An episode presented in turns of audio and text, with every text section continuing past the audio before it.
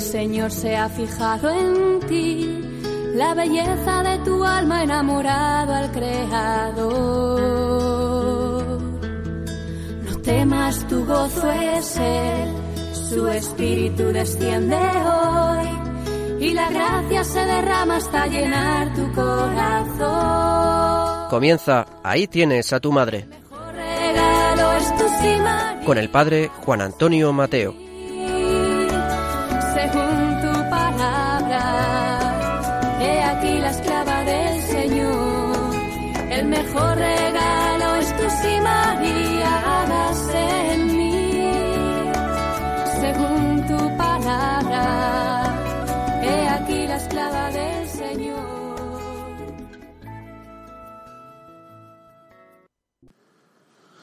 Queridos amigos y oyentes de este programa de Radio María, dedicado a la Virgen Nuestra Señora,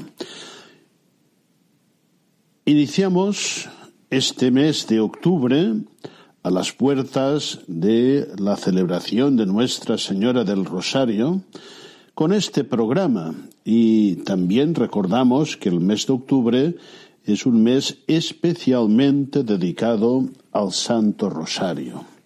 Vamos pues a hablar en esta primera parte del programa de esta oración tan excelsa. José Antonio Loarte, en su precioso libro A Jesús por María, Escenas Marianas, libro que hemos recomendado muchas veces, en la glosa de la fiesta de Nuestra Señora del Rosario, dice que pocas devociones son tan gratas a nuestra Madre del Cielo como el rezo del Rosario, recomendado por ella misma y por los romanos pontífices en innumerables ocasiones. Y nos dice que al celebrar el día 7 de octubre Nuestra Señora del Rosario, nos maravillamos una vez más ante el favor con que María acoge las súplicas de los cristianos cuando son respaldadas por el rezo de esta plegaria. No olvidemos que la fiesta del Santo Rosario de Nuestra Señora del Rosario fue introducida en el calendario litúrgico por el Papa San Pío V para dar gracias a la Virgen por su intercesión en un momento especialmente difícil de la historia. Un día 7 de octubre del año 1571 se combatió la batalla naval de Lepanto, que tuvo gran importancia para salvaguardar la fe cristiana en Europa.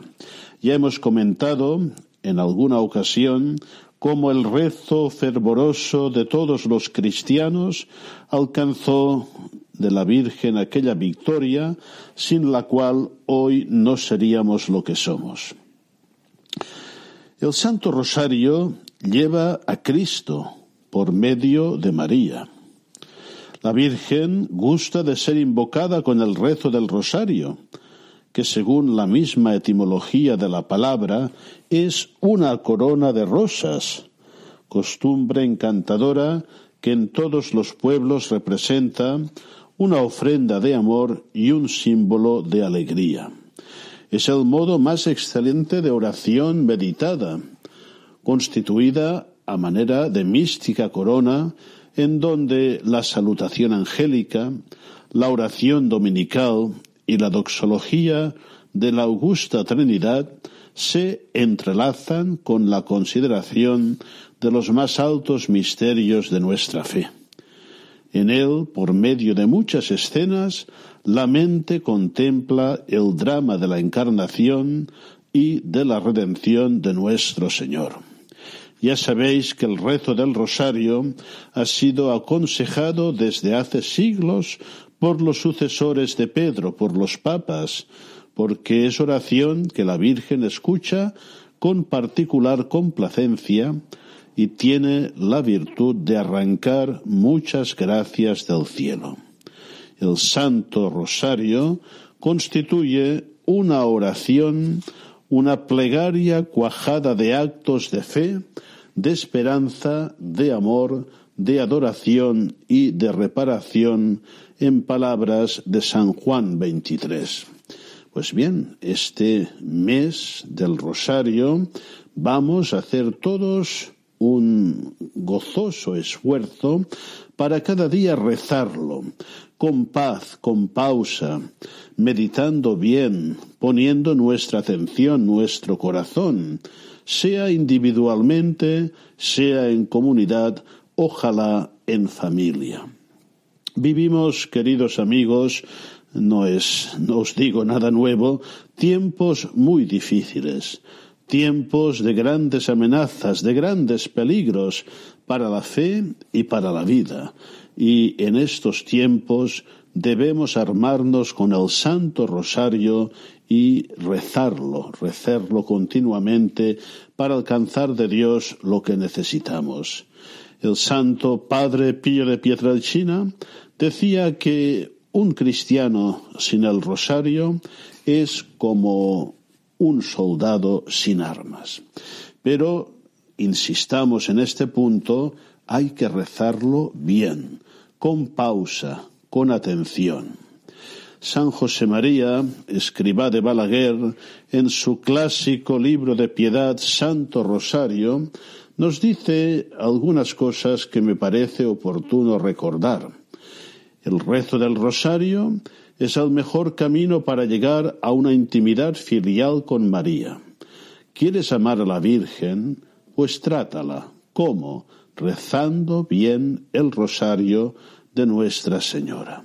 Pero en el rosario decimos siempre lo mismo.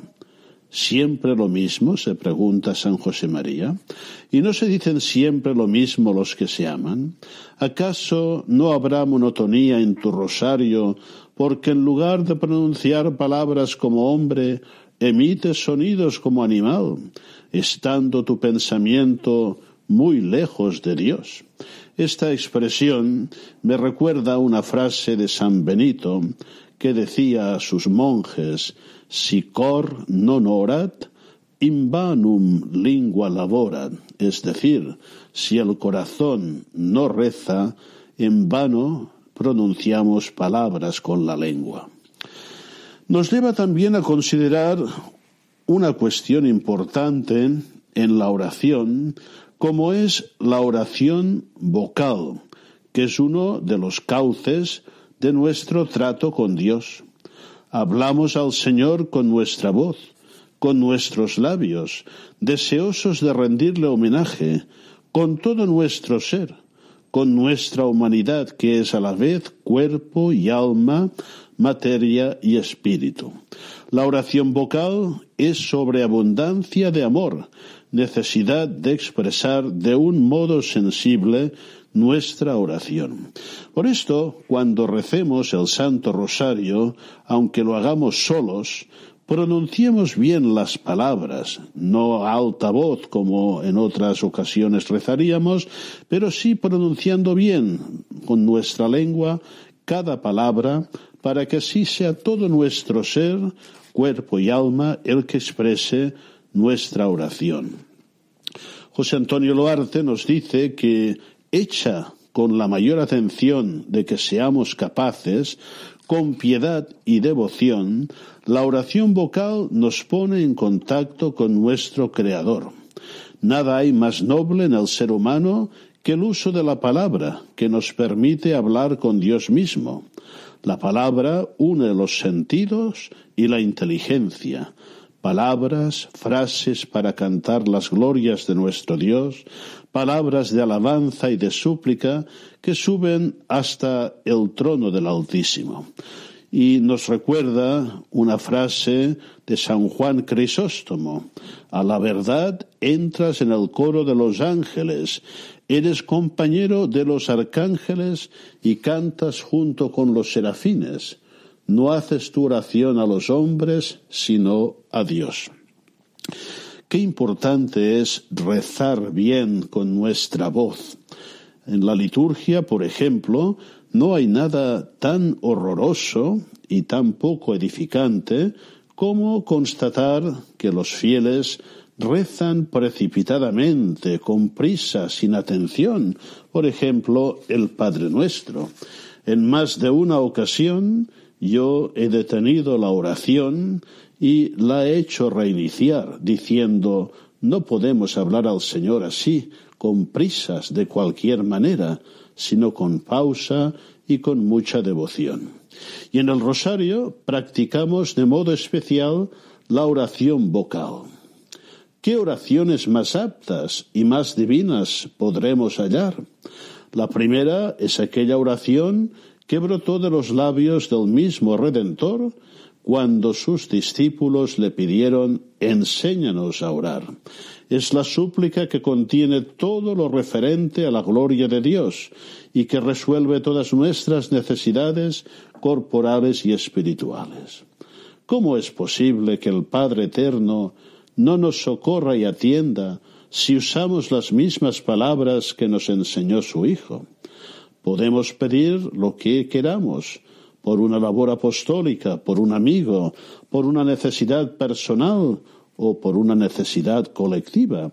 Yo os animaría, queridos amigos, en este mes de octubre, que tengamos todos juntos al menos una oración para el bien común, como es el cese de esta pandemia. Es una gracia que debemos implorar a Dios por medio de la Virgen.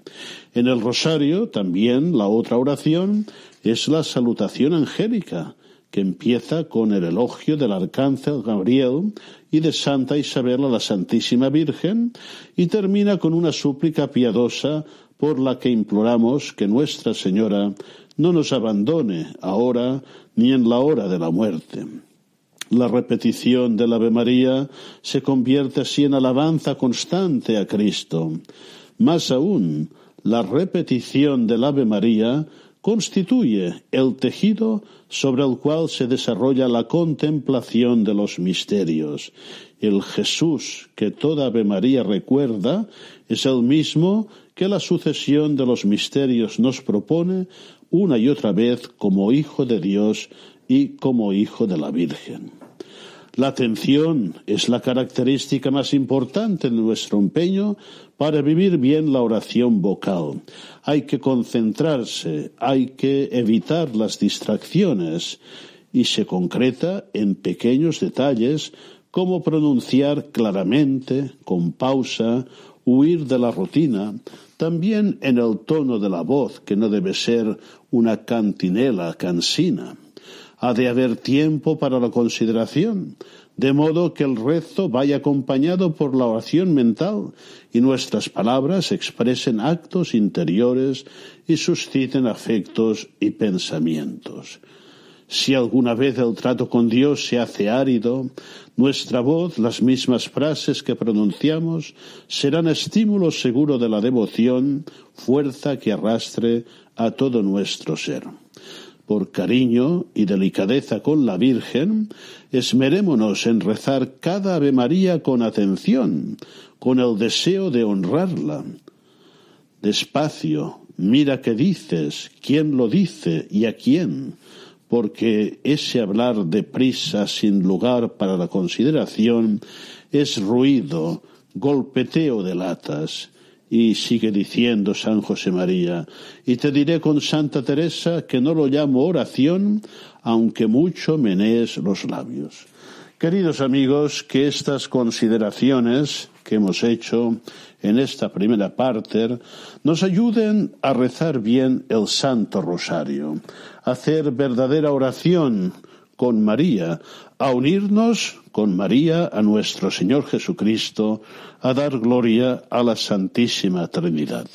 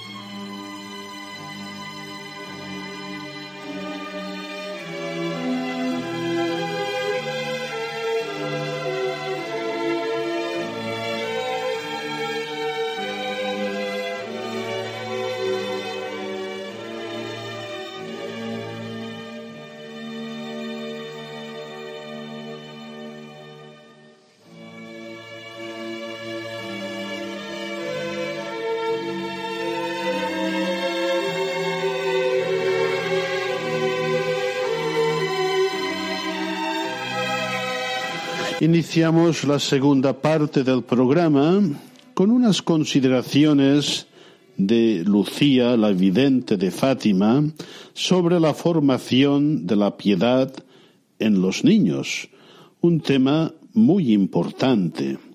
Los padres deben ser los primeros y principales educadores de la fe y de la piedad de los hijos, y por esto es muy importante en el hogar un ambiente de oración, un ambiente de fe, un ambiente cristiano.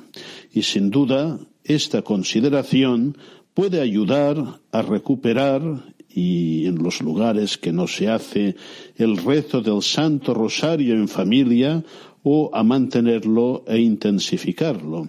Haremos un gran bien a los niños si les iniciamos en esta oración en familia.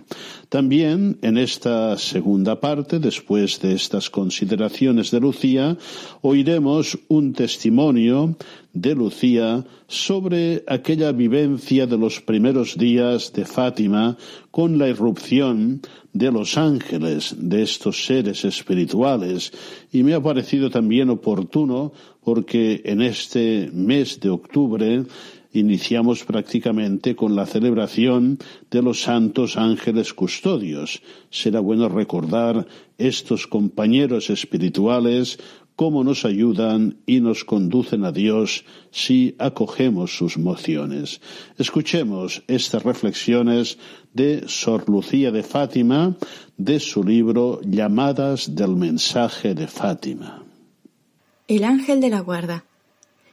De la descripción hecha de los dos hogares queda clara la idea de que eran fielmente cristianos, pero estaban muy lejos de poder criar en el espíritu de los hijos ideas místicas o de una elevada espiritualidad como las que aparecen en las apariciones de Fátima, de modo que la obra ha de ser enteramente de Dios. Habiendo dado respuesta a la primera pregunta, voy a intentar responder a la segunda, que es una de las que me han sido dirigidas con mayor frecuencia. Díganos, hermana, cómo se dieron las primeras apariciones, de las cuales poco o casi nada se ha hablado. Debía ser por los años 1914 y 1915, después de que comencé a pastorear el pequeño rebaño perteneciente a mis padres, porque yo andaba entretenida en la humilde vida pastoril y en compañía de otras niñas. Y en ese momento fuimos sorprendidos por una aparición que no supimos definir. Nos encontrábamos en la ladera del llamado monte del Cabezo, vimos como si fuese una nubecilla blanca con forma humana, que había descendido del firmamento y lentamente pasaba frente a nosotras, sobre la copa de la arboleda, que se extendía por el valle a nuestros pies, como queriendo atraer nuestra atención y fascinar nuestra mirada. Algunas de las niñas presentes contaron en casa a los padres lo que habían visto, mientras yo guardé silencio, limitándome a confirmar el caso cuando era interrogada. Muchas preguntas me han sido hechas sobre esta aparición, que se, repitió varias veces y en otros sitios. Hoy todavía respondo lo que entonces. No sé lo que era ni lo que significaba, pero una convicción íntima me quedó en el alma, y no quiero ocultarla. Ella me hizo creer que fue el ángel de la guarda. Tal vez de esta forma, sin hablar, él había querido hacer sentir su presencia y preparar así las almas para realizar los designios de Dios. Hasta ahora no he querido hablar de estas apariciones más de lo indispensable, para responder algunas preguntas. Hoy, sin embargo, lo hago, no para certificaros si fueron o no del ángel de la guarda, sino para deciros que es cierta la existencia de los ángeles de la guarda, que fueron creados por Dios para servirle, adorarle, alabar y amar, como es cierto igualmente que Dios, por su especial bondad y misericordia, destinó a cada uno de nosotros un ángel que nos acompaña, auxilia y guarda. Esto es lo que os digo. No lo afirmo solo porque me fue dado ver. Si, si así fuese, poca fuerza tendrían mis palabras para vosotros. Pero os digo también que Dios nos ha revelado en las páginas sagradas del Antiguo y del Nuevo Testamento. Podéis no dar crédito a lo que os digo, pero no podéis dudar de la palabra de Dios contenida en la Sagrada Escritura. Vamos por eso a ver alguno de los pasajes donde Dios nos revela esta verdad del ángel de la guarda. Cuando Moisés caminaba por el desierto, conduciendo al pueblo de Dios hacia la tierra prometida, el Señor le dijo Yo mandaré un ángel ante ti, para que te defienda en el camino y te haga llegar al lugar que te he dispuesto. Acátale y escucha su voz, no le resistas, porque no perdonará vuestras rebeliones, y porque lleva mi nombre. Y el texto sagrado nos cuenta también lo sucedido a Jacob, cuando él, por orden de, los padres, y para escapar a, ser a previsibles acciones violentas de su hermano Esaú, se dirigía a Padam Aram. Llegó a un lugar donde se dispuso a pasar la noche, pues el sol se ponía, y tomando una de las piedras en el lugar que había, la puso en la cabecera y se acostó. Tuvo un sueño en el que veía una escalera que, apoyándose sobre la tierra, tocaba con la cabeza en los cielos, y que por ella subían y bajaban los ángeles de Dios. Junto a él estaba Yahvé, que le dijo Yo soy Yahvé, el Dios de Abraham, tu padre, y el Dios de Isaac. La tierra sobre la cual estás acostado te la daré a ti y a tu descendencia. Será ésta como el polvo de la tierra, y te ensancharás a occidente y a oriente, a norte y mediodía, y en ti y en tu descendencia serán bendecidas todas las naciones de la tierra. Ya oí a varios comentaristas de la Sagrada Escritura decir que Dios se comunicaba con los antiguos patriarcas por medio de sueños, como hablaba a los profetas a través de apariciones y visiones. Y así debe de haber sido, porque, si se tratase de simples sueños, no habría razón para darles tanta importancia, ni se vendrían a realizar como, de hecho, se cumplieron en la vida de Jacob. Encontramos el mismo caso en la vida de San José y de los Reyes Magos, como nos narra el texto sagrado. Después que los magos se marcharan, un ángel del Señor se apareció en sueños a José y le dijo Levántate, toma al niño y a su madre, huye a Egipto y estéte allí hasta que yo te diga, porque Herodes va a buscar al niño para matarlo. Él se levantó, tomó de noche al niño y a su madre y huyó a Egipto. Y acerca de los magos, el mismo evangelista describe lo siguiente. Unos magos llegaron de Oriente a Jerusalén preguntando ¿Dónde está el rey de los judíos que ha nacido? Pues vimos su estrella en el Oriente y hemos venido a adorarle. Al oír esto, el rey Herodes se turbó, y con él toda Jerusalén. Y reuniendo a todos los príncipes de los sacerdotes y a los escribas del pueblo, les interrogaba dónde había de nacer el Mesías. En Belén de Judá, le dijeron, pues así está escrito por medio del profeta. Hombres sabios y estudiosos, como eran los magos, difícilmente darían crédito a simples sueños, dejándose guiar por ellos. Por eso yo creo que, más que sueños, serían verdaderas revelaciones de lo sobrenatural. Incluso porque los sueños, comparados con las revelaciones, valen menos que la noche en comparación con el día. En verdad, en tanto que aquellos dejan en nosotros un confuso y apagado recuerdo de lo que soñamos, las revelaciones se graban indelebles en nuestro espíritu y dejan una certeza mucho más clara que una charla natural que se tenga con otra persona.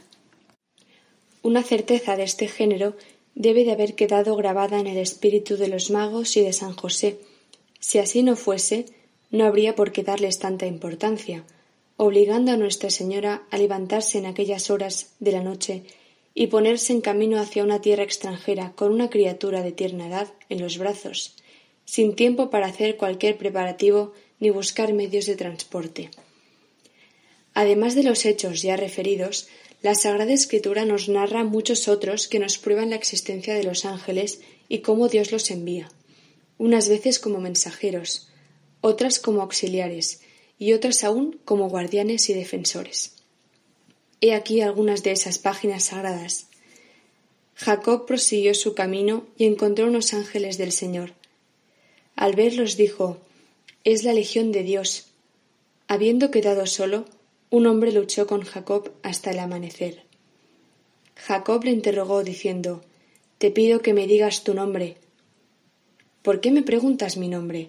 respondió él. Entonces lo bendijo.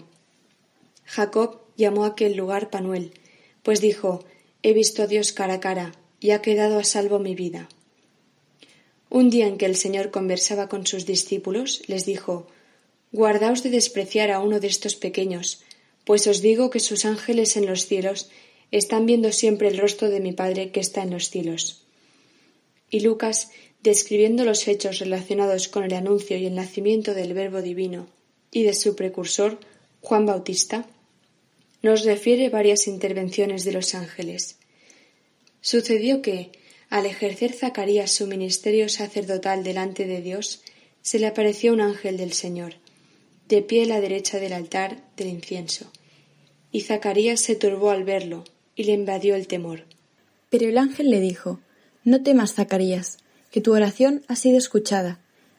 Así que tu mujer dará a luz un hijo, y le pondrás por nombre Juan.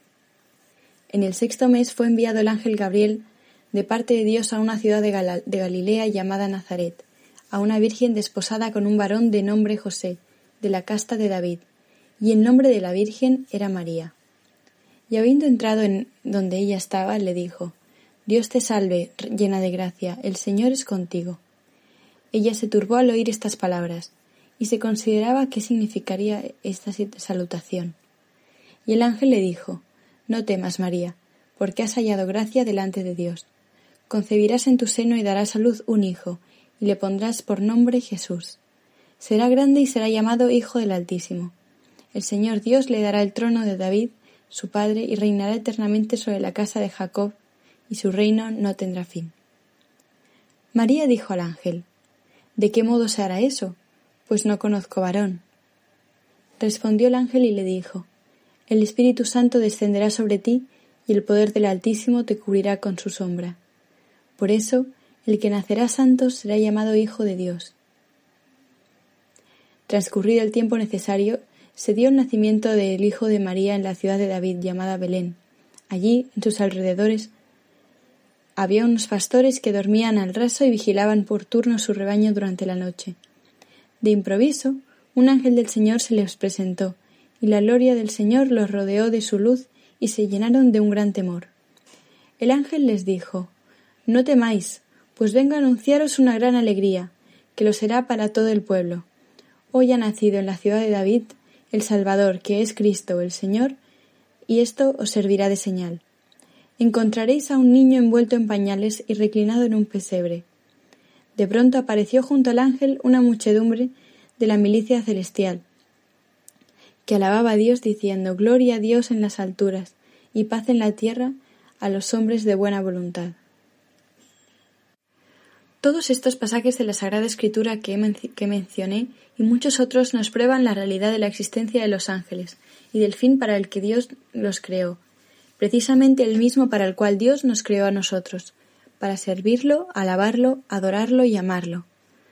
También, con tal certeza, cantamos con el salmista, teniendo a Yahvé por refugio tuyo, al Altísimo por fortaleza, no te llegará la plaga ni se acercará el mal a tu tienda, pues te enviará a sus ángeles para que te guarden en todos tus caminos, y ellos te llevarán en sus manos para que no tropieces en las piedras. Teniendo presentes estas verdades, no nos parecerá tan extraño que Dios haya querido servirse una vez más de sus ángeles para dirigirnos a un nuevo llamamiento a la observancia de su ley y recordarnos el fin para el que fuimos creados.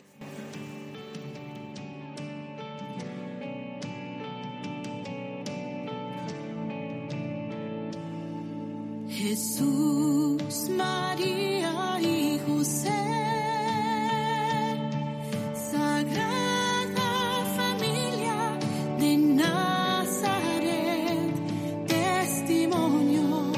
de.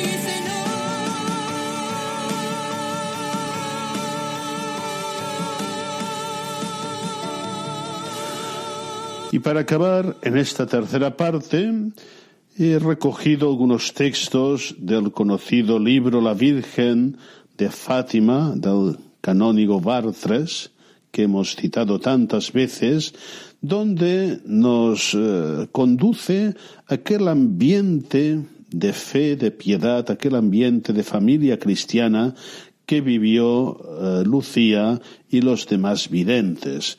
También creo que estas consideraciones pueden ser muy útiles en este empeño eh, cada vez más necesario de formar desde la más tierna infancia la fe, la devoción, la piedad. Es algo realmente muy necesario en nuestros tiempos, en el ambiente que nos toca vivir, plantar esta semilla de la piedad en el corazón de los pequeños desde los primeros momentos de la infancia. Escuchemos estas páginas que realmente son muy edificantes. Cuando los otros alumnos no sabían qué responder a cualquier pregunta, el párroco preguntaba a Lucía. La verdad era que se sabía su catecismo mejor que la mayor parte de los otros niños. Por eso estaba segura de ser admitida en el examen final. Pero el día temible, el prior, sin examinarla, la rechazó porque consideró que era demasiado pequeña. No tienes edad todavía, eres demasiado pequeña. Al escuchar semejante sentencia, la pobre Lucía se hizo un mar de lágrimas y fue a consolarse ante el altar de la Virgen, que en aquel entonces era una imagen de Nuestra Señora del Gozo Hermoso, que los del lugar llamaban Nuestra Señora del Rosario. En aquel mismo instante entró en la iglesia el abate Cruz, muy popular en todo Portugal, que venía a predicar el retiro preparatorio de la primera comunión. Al ver que aquella niña lloraba de aquel modo, le preguntó qué le hacía penar de tal manera. Quisiera hacer la primera comunión y el señor cura no me autoriza. El misionero intervino ante el párroco. Querido párroco, la pequeña Lucía de Jesús desea hacer la Santa Comunión. ¿Sabe bastante catecismo? ¿Tiene las disposiciones requeridas? Hay que verlo. Y el predicador hizo que la joven candidata sufriera un examen de conjunto sobre el catecismo. Y no sólo se dio cuenta de que sabía palabra por palabra de un extremo a otro todo el catecismo, sino que comprendía todo aquello que sabía de memoria. Sorprendido, trató de penetrar en esa pequeña alma. El resultado de la conversación le llenó de admiración. Adivinó en Lucía admirables disposiciones religiosas. Al fin, acariciándole la mejilla, le dijo, con mirada profética, como si previese su porvenir Sé fiel a Dios, pues eres un alma protegida por Él. El recuerdo de esta frase, pasado el tiempo, dará valor a Lucía de Jesús cuando se enfrente con tantas persecuciones para permanecer fiel. Si en esta anécdota vemos sobresalir la inteligencia y la aplicación de la pequeña niña, también demuestra al mismo tiempo la paciencia y la entrega de la madre catequista para conseguir tanto de un alumno que no sabe leer. Y de esta forma, como la de su cuñada, la casa de María Rosa era una verdadera escuela en la que los padres enseñaban a los hijos, junto con el catecismo, las tradiciones, las normas de vida, los cantos del país, los principales acontecimientos de la historia nacional, etc. Y era sobre todo en la anochecida, alrededor del lar, cuando se contaban las viejas historias que se transmiten de generación en generación.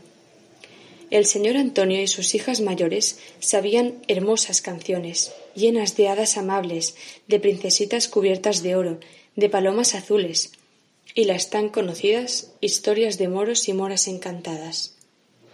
Pero Lucía se llenaba de gozo cuando le llegaba a su madre el turno de contar algo a su vez, pues entonces siempre se trataba de alguna historia de la vida de los santos, de la historia sagrada, del Evangelio, en particular de la pasión del Salvador. Pequeños amigos de Jesús. Francisco y Jacinta comenzaron a hacer amistad con su prima en estos catecismos familiares, a los que, algunas veces, eran admitidos. También acudían otros niños de la vecindad, pero un día un niño acusó a uno de sus camaradas de haber dicho palabras poco convenientes. María Rosa reprendió al culpable con severidad. Esas cosas feas no se dicen. Es pecado. Jesús no ama a los que pecan. Les envía al infierno si no se confiesan. Tales lecciones se grababan profundamente en sus pequeñas almas y ésta influyó tanto en Jacinta y Francisco que su madre les prohibió que en adelante jugaran con sus vecinos, menos educados que ellos. Y fue así como, a partir de aquel momento, los tres primos comenzaron a divertirse solos y su amistad se hizo más íntima y más fuerte. Lo siguiente muestra claramente hasta qué punto se amaban y amaban a nuestro Señor. Por agradar a Jacinta, que había preferido un juego a otros, un día jugaban los tres juntos a las prendas. En este juego, quien gana puede hacer lo que quiera con aquel que ha perdido. Si era Jacinta quien ganaba, ordenaba que se golpeara a una mariposa, que le trajeran tal flor. Aquel día estaban en la casa de Lucía. Uno de sus hermanos mayores estaba sentado a la mesa, dispuesto a escribir. Lucía había ganado en el juego y pidió a Jacinta que besara a su primo. No, eso no, dijo la pequeña. Pídeme otra cosa. ¿Por qué no me pides que bese a nuestro Señor, que está allí? y le señalaba el crucifijo adosado al muro. Tienes razón. Súbete a una silla, tráele aquí y de rodillas dale tres besos, uno por Francisco, otro por ti y otro por mí. A Jesús le haré lo que quieras. Y yendo a descolgar el crucifijo, le besó con fervor lleno de avidez. Después, contemplando la imagen del Salvador con profunda atención, preguntó ¿Por qué el buen Jesús está clavado en una cruz? Porque murió por amor a nosotros. Cuéntanos eso. Y Lucía comenzó a contar. Le bastaba con haber oído una vez una historia para repetirla fielmente. Pero he aquí que su hermana María entra en aquel momento y la sorprende mientras cuenta a sus primos los sufrimientos del Salvador, ayudándose del crucifijo que tiene en la mano. María se lo quita y la reprende, prohibiéndole tocar los objetos benditos y las imágenes santas. Jacinta intercede por Lucía. No la riñas, prima. He sido yo quien lo ha descolgado. No lo volveré a hacer. María acarició a la pequeña culpable y envió a los tres a jugar fuera de la casa, porque dentro no dejaban nada en su sitio. Atravesaron el patio, siguieron un pequeño sendero que corre a lo largo de un pequeño otero cubierto de zarzas y, a unos sesenta metros de la casa, se detuvieron cerca de un pozo para acabar cabe a él aquella narración tan cautivadora. Había allí un tallar de castaños, enraizados en un montículo pedregoso. Este era el lugar propicio que los amigos elegirían tres años más tarde para ocultarse y hablar en soledad de las visiones de la señora, orar con fervor y a veces llorar en paz su embriaguez. Al oír a Lucía los sufrimientos de nuestro Señor, Jacinta, la más sensible, se enterneció y lloró. A partir de aquel día fue necesario que la prima repitiera con frecuencia la narración. Era lo mejor que se podía hacer por Francisco y su hermana. Jacinta lloraba cada vez que la oía. Pobre nuestro Señor, decía, ya no pecaré más, no quiero que Jesús sufra. Apenas sí tenía cinco años. La hermana mayor de Lucía, de la que ya hemos hablado, María de los Ángeles, era celadora del Sagrado Corazón. Cada vez que se celebraba misa de comunión para los niños, ella llevaba a su hermana pequeña a la iglesia para que se uniera a los que no comulgaban. Francisco y Jacinta no tenían la misma suerte, porque ellos todavía no habían sido admitidos a la Santa Mesa pero no olvidaban a Jesús oculto, de la misma manera que Jacinta se habituará a llamarle el huésped divino del tabernáculo. Un año, la señora Marto condujo a sus pequeños a ver la procesión del Corpus Christi.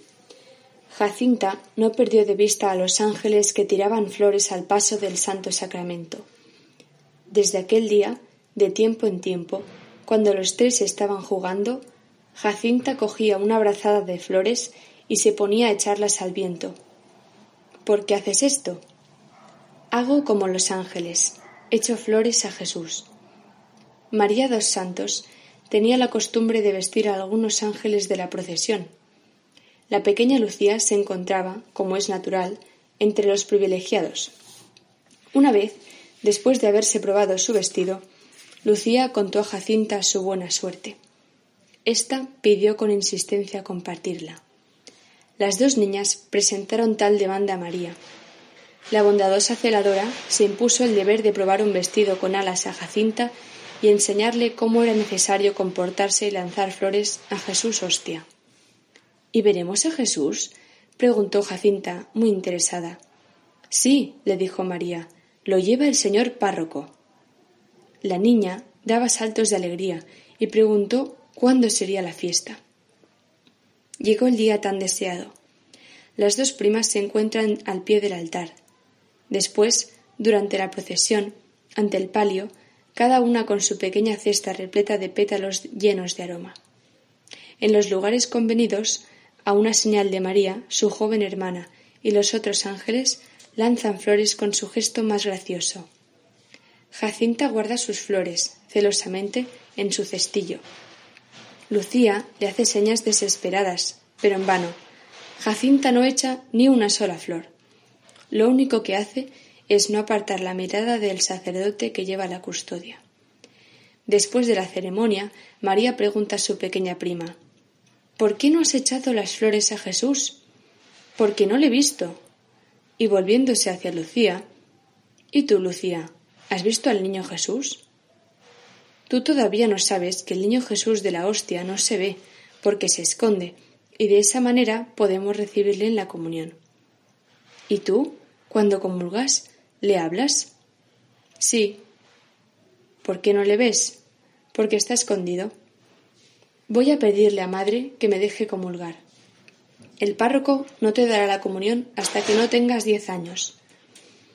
Y tú no los tienes todavía, y ya comulgas porque yo sabía todo el catecismo. Tú todavía no sabes lo suficiente. Y Francisco y Jacinta, pues ambos compartían la misma piadosa curiosidad y su deseo, pidieron a Lucía que les instruyera. Escuchaban el pequeño catecismo con un fervor extraordinario. Preocupados por el misterio de la Eucaristía, los jóvenes catecúmenos no dejaban de hacer preguntas sin cesar, a las que respondía como mejor podía su sabia prima. Pero he aquí una sorpresa desagradable. Lucía, que, interrogada, respondía todo, cuando se trataba de enseñar a los demás, no se acordaba de gran cosa.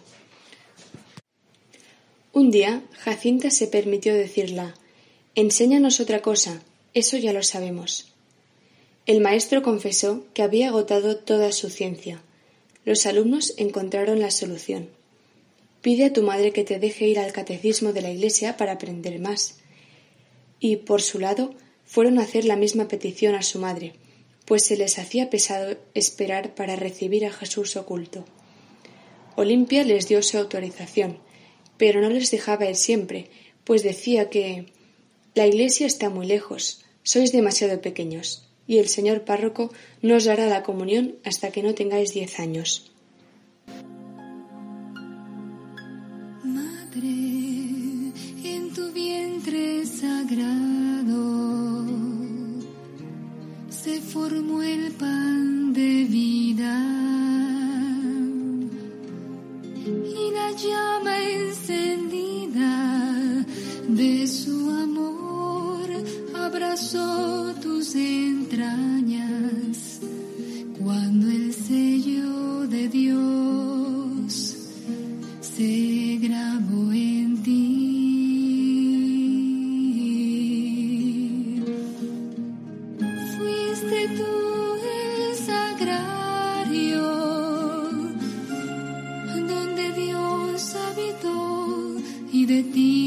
for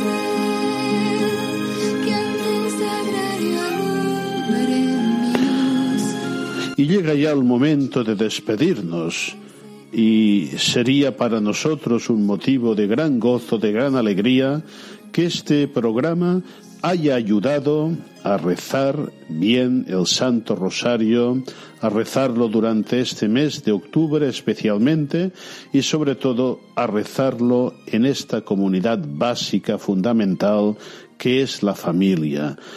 Y podemos afirmar sin duda alguna que aquella familia que reza unida al Santo Rosario permanece unida y permanece fuerte. Hasta muy pronto, si Dios quiere.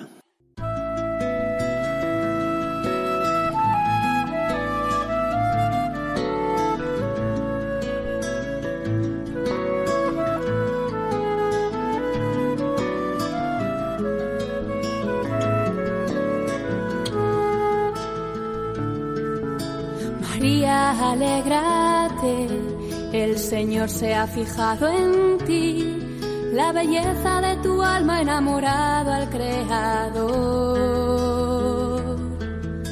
No temas, tu gozo es Él, su espíritu desciende hoy y la gracia se derrama hasta llenar tu. Han escuchado Ahí tienes a tu madre El mejor regalo con el padre Juan Antonio Mateo.